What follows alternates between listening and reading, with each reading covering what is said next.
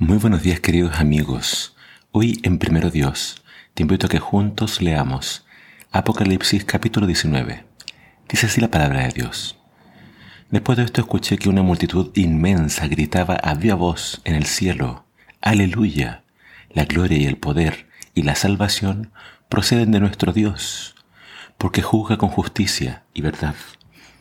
Ha castigado a la gran prostituta que corrompía la tierra con sus pecados y ha vengado la sangre de sus siervos que ella derramó.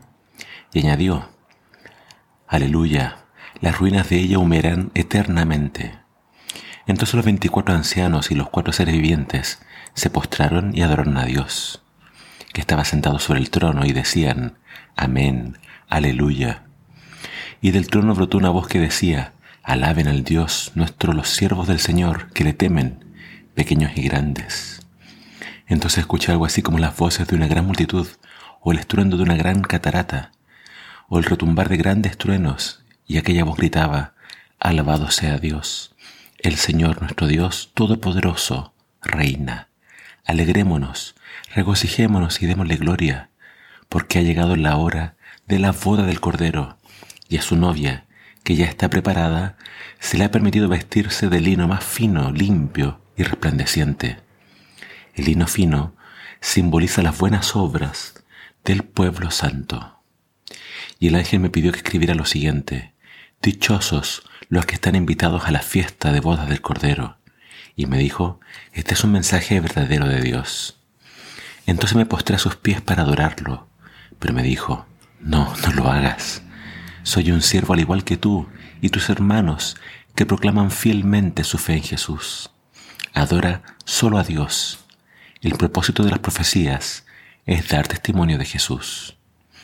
Vi entonces que el cielo estaba abierto y contemplé un caballo blanco cuyo jinete se llamaba fiel y verdadero, porque con justicia juzga y pelea. Los ojos de aquel jinete parecían llamas de fuego y en la cabeza traía muchas coronas. En la frente llevaba escrito un nombre cuyo significado solo él conocía. Vestía una ropa bañada en sangre y su nombre era la palabra de Dios. Los ejércitos celestiales, vestidos de lino finísimo, blanco y limpio, los seguían en caballos blancos. De la boca salió una espada aguda con la que herirá a las naciones, a las que gobernará con puño de hierro. Él exprimirá uvas en el lagar del furor y la ira del Dios Todopoderoso. En su vestimenta y en su muslo tiene escrito este título, Rey de Reyes y Señor de Señores. Entonces vi que un ángel, de pie en el sol, gritaba a todas las aves que vuelan en el cielo, vengan, júntense a comer la gran cena de Dios. Vengan y coman carne de reyes, capitanes, generales famosos, caballos y jinetes, y las carnes de toda clase de personas, grandes y pequeñas, esclavas y libres.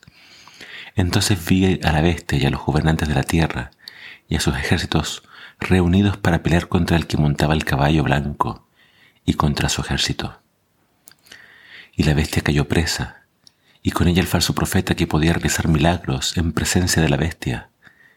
Con esos milagros había engañado a los que aceptaron la marca de la bestia y adoraron su imagen. Los dos fueron arrojados vivos en el lago de fuego que arde con azufre, y los demás cayeron víctimas de la espada aguda que salía de la boca del jinete del, del caballo blanco, y todas las aves se hartaron de sus carnes. Acá en el capítulo 19 encontramos una representación de la segunda venida de Cristo. Se muestra a Jesús viniendo en un, en un caballo blanco.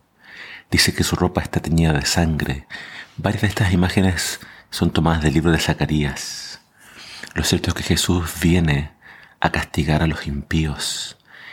Y se presentan estas dos escenas. En la segunda escena, voy a empezar al revés, cuando Jesús viene con sus ángeles sobre caballos, todos los pecadores, todos los impíos, grandes y pequeños, mueren con el resplandor de su gloria, mueren en la segunda venida. Entonces el llamado es a las aves a que vengan a comer las carnes de todos aquellos que rechazaron a Cristo o de todos aquellos que recibieron la marca de la bestia. De paso dice que quienes reciben la marca de la bestia fueron engañados con los milagros que hacía el falso profeta. Esa es una advertencia para tener cuidado de no creer a todo lo que vemos, no dejarnos eh, sorprender por milagros. Tenemos que más bien prestarle atención a la palabra de Dios, más que dejar que nuestra fe sea guiada por lo que vemos. Entonces, a Jesús se lo presenta como Rey de Reyes, Señor de Señores, se lo presenta como la palabra de Dios, que viene entonces a aplicar el juicio de Dios sobre los pecadores. Pero en la primera parte de esta visión, Juan ve a la iglesia preparada para la boda del Cordero. Dice que se ve a la iglesia vestida de blanco, como una novia, lista para juntarse con Jesús. Ahí tenemos que estar nosotros, dice acá, dichosos, felices los que son invitados a esta fiesta de bodas. La buena noticia acerca de esta boda es que Cristo te ofrece su justicia, Cristo te ofrece ese vestido blanco. Eh, obviamente, una vez que Cristo te alcanza, tú vas a dedicar tu vida a hacer el bien, a hacer buenas obras. Pero Cristo viene pronto a buscar a los suyos. Y acá está el mensaje de este capítulo. Aleluya, gloria a Dios.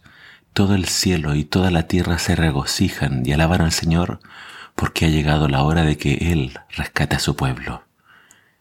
Mi oración es que tú estés dentro de ese grupo y yo también, y que podamos disfrutar de lo que Dios ha preparado para sus hijos para la eternidad. Que el Señor te bendiga.